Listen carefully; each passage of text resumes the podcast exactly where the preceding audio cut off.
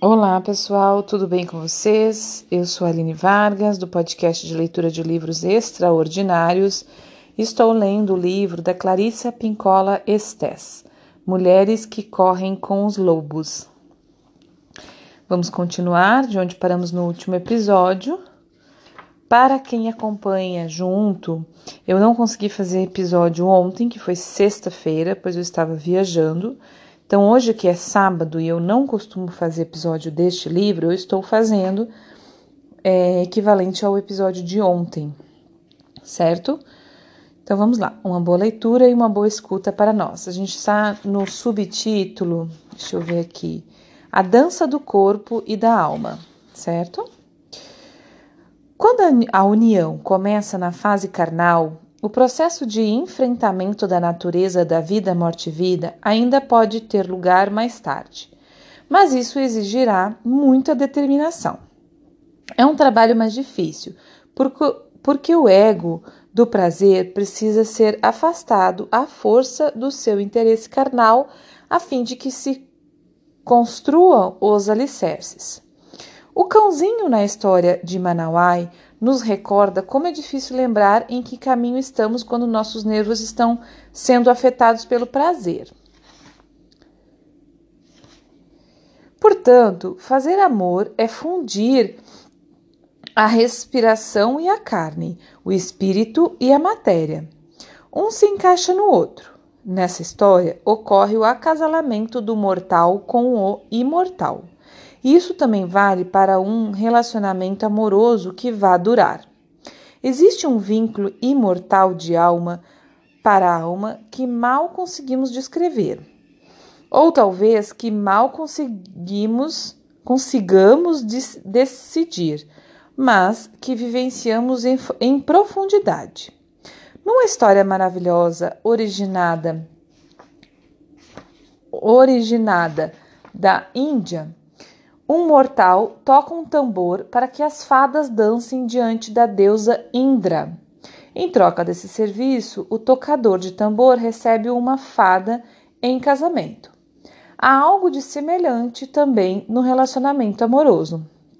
Algum tipo de premiação é concedida ao homem que quiser entrar num relacionamento de cooperação com o reino da psique feminina, reino que lhe é misterioso.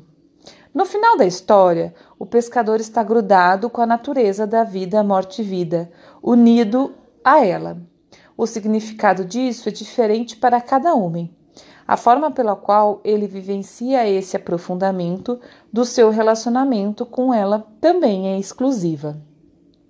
Só sabemos que, para amar, é preciso que se beije a megera, e ainda mais, é preciso que façamos amor com ela. A história também nos fala de como entrar num relacionamento de, es, de enriquecedora cooperação com o que tememos. Ela é exatamente aquilo que precisamos emprestar nosso coração. Quando o homem se funde com a mulher esqueleto, ele fica o mais íntimo possível dela. Isso faz com que ele conquiste a máxima intimidade com sua parceira. Para descobrir essa eminente conselheira da vida e do amor, basta que paremos de correr, que a desemaranhemos um pouco, que encaremos a ferida e nosso próprio anseio de compaixão, que dediquemos nosso coração inteiro a este processo. Portanto, no final, ao se prover, prover de carne, a mulher esqueleto representa na íntegra o processo de criação. No entanto, em vez de começar a vida como bebê, da maneira que nós, ocidentais, aprendemos a pensar na vida e na morte, ela começa a partir dos ossos e vai se enchendo de carne. Ela ensina o homem a criar uma vida nova. Ela lhe mostra que o caminho do coração é o caminho da criação. Ela lhe, ela lhe demonstra que a criação é uma série de nascimentos e mortes. Ela ensina que o excesso de proteção não cria nada, que o egoísmo não cria nada, que se agarrar às coisas e berrar não resulta em nada, só a soltura, a doação do coração, o grande tambor, o magnífico instrumento da natureza selvagem. É só isso que cria. É assim que o relacionamento amoroso deveria funcionar, com cada parceiro transformando o outro. A forma e poder de cada um são desembaraçados, compartilhados. Ele lhe dá um tambor do coração. Ela lhe transmite conhecimento dos ritmos e emoções mais complicados que se possa imaginar. Quem sabe o que os dois irão caçar juntos? Só sabemos que eles se nutrirão até o final dos seus dias. Então, esse, assim terminamos o capítulo 5 certo? E vamos começar o capítulo 6. A procura da nossa turma, a sensação da integração como uma bênção. O patinho feio, a descoberta daquilo a que pertencemos. Às vezes a vida dá errado para a mulher selvagem desde o início. Muitas mulheres tiveram pais que as observavam enquanto eram crianças e se perguntavam, perplexo, como este pequeno alienígena havia conseguido se infiltrar na família? Outros pais estavam sempre olhando para os céus, ignorando a criança, tratando-a mal ou dando-lhe aquele, aquele olhar enrege, enregelante. Anime-se. A mulher que passou por isso. Desculpa, anime-se. Isso, anime-se a mulher que passou por isso. Você já se vingou por ter sido impossível de criar uma eterna pedra no sapato deles, embora não por culpa sua. Talvez até mesmo hoje você seja capaz de, de lhes inspirar um medo abjeto quando aparece à sua porta, até que não está até que não está mal em termos de vingança inocente. Certifique-se agora de perder menos tempo com aquilo que eles não lhe deram e de dedicar mais tempo à procura das pessoas com quem você se sinta bem. Pode ser que você não pertença absolutamente à sua família original. Você talvez combine com, com eles em termos genéticos, mas quanto ao temperamento, você pode pertencer a outro grupo. Ou quem sabe, você não pertence à sua família apenas superficialmente, enquanto sua alma escapa. Corre pela estrada fora e satisfaz sua gula, mordiscando petiscos espirituais em outras. Plagas, plagas, isso. É uma pergunta, vou ler de novo. Ou quem sabe você não pertence à sua família apenas superficialmente, enquanto sua alma escapa corre pela estrada fora e satisfaz sua gula, mordiscando petiscos espirituais em outras plagas. É isso mesmo, tá, gente? Plagas. Hans Christian Andersen escreveu dezenas de histórias sobre o arquétipo do órfão. Ele foi um importante defensor da criança perdida e negligenciada e dava imenso apoio à ideia da procura e descoberta do nosso próprio grupo. Sua história, O Patinho Feio, publicada pela primeira vez em 1845, trata do arquétipo do ser incomum e desvalido, uma história perfeita e similar à da mulher selvagem. Durante os dois últimos séculos, o Patinho Feio foi uma das poucas histórias a incentivar sucessivas gerações de gente diferente e aguentar até encontrar sua turma. A aguentar até encontrar sua turma. Trata-se de uma história básica em termos psicológicos e espirituais.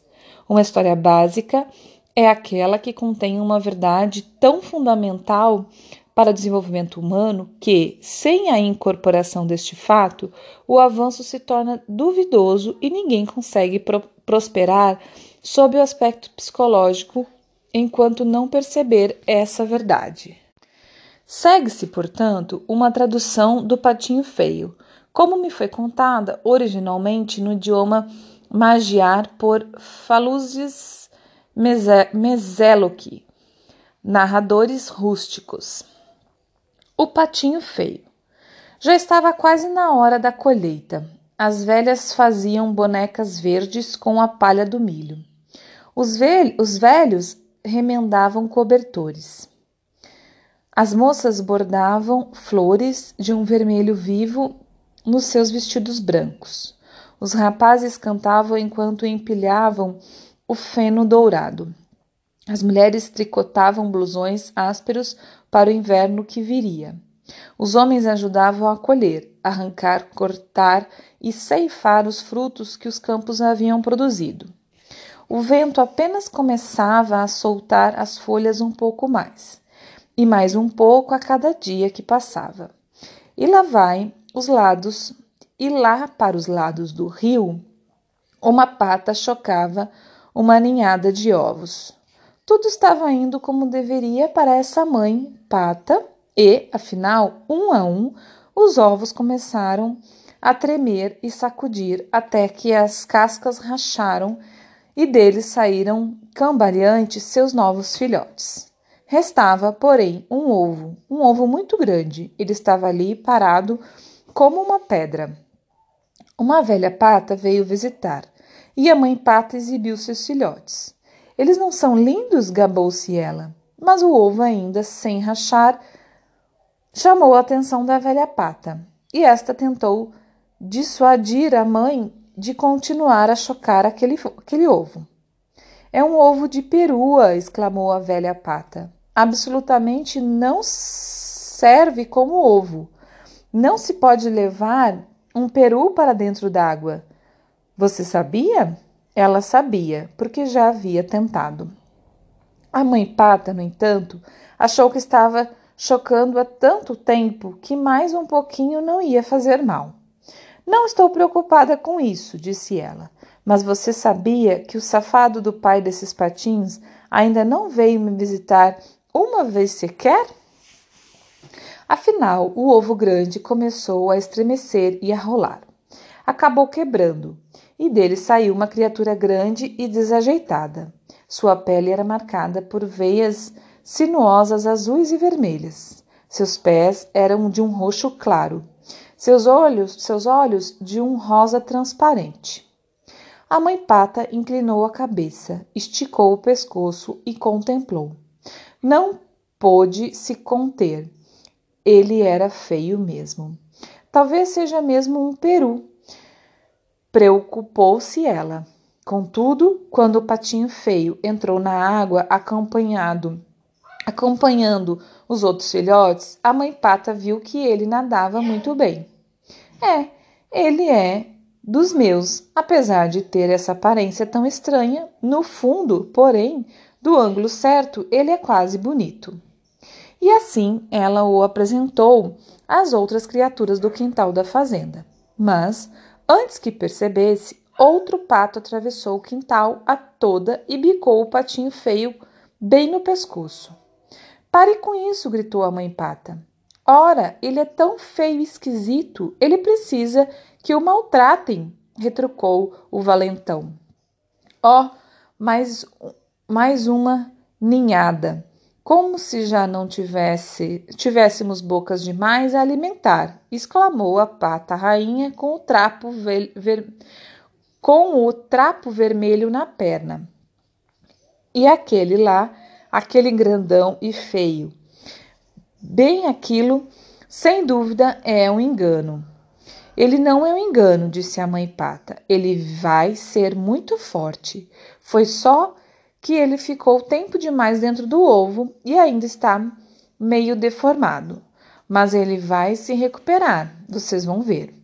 Ela limpou com o bico as penas do patinho feio e lambeu seu topete.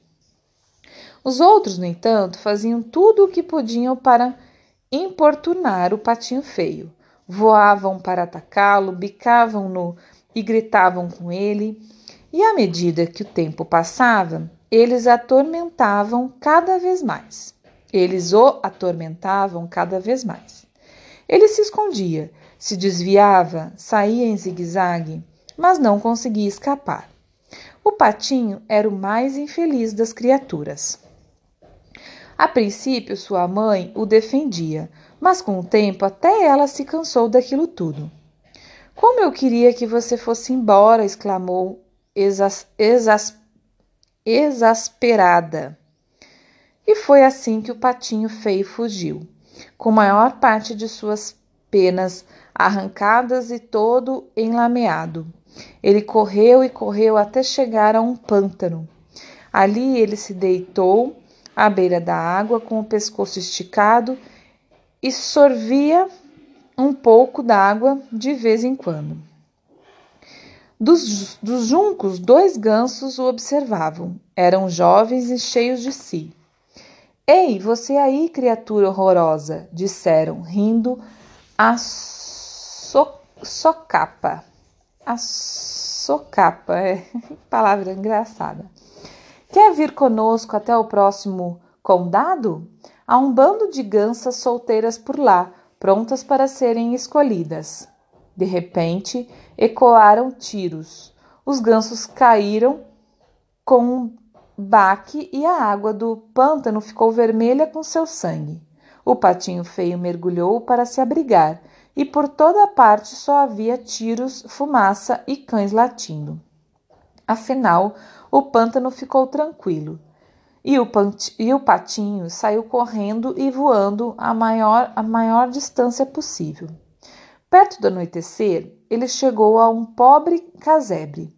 A porta estava pendurada por um barbante e havia mais fendas do que paredes. Ali vivia uma velha esfarrapada com seu gato desgrenhado e sua galinha vesga. O gato fazia jus a morar com a velha por, a, por apanhar camundongos, a galinha por botar ovos. A velha achou que estava com sorte por ter encontrado um pato. Talvez fosse uma pata e também botasse ovos. E se não fosse, podemos matá-lo para comer. E assim o pato ficou. Mas ele era perseguido pelo gato e pela galinha. Para que você para que você serve se não bota ovos e não sabe apanhar camundongos? perguntavam-lhes os dois. O que mais gosto de fazer, disse o patinho com um suspiro, é ficar debaixo, quer seja debaixo da, da amplidão azul do céu, quer, quer, debaixo, quer debaixo do frescor azul da água. O gato não via nenhum sentido em querer ficar debaixo d'água e criticou o patinho pelos seus sonhos idiotas. A galinha não conseguia ver a graça de ficar com as pena, penas molhadas e também debochou do patinho. No final das contas, ficou claro que aqui também não haveria paz para o patinho, e por isso ele partiu para ver se as coisas podiam ser melhores mais adiante. Pessoal, eu vou parar por aqui, que nós já estamos no tempo e a história é longa, tá?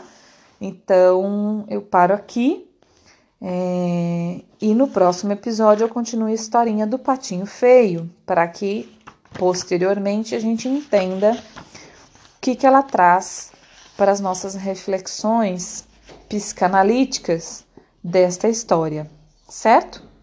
Muito obrigada por hoje para quem chegou até aqui, para quem está acompanhando. Um grande abraço, bom dia, boa tarde, boa noite.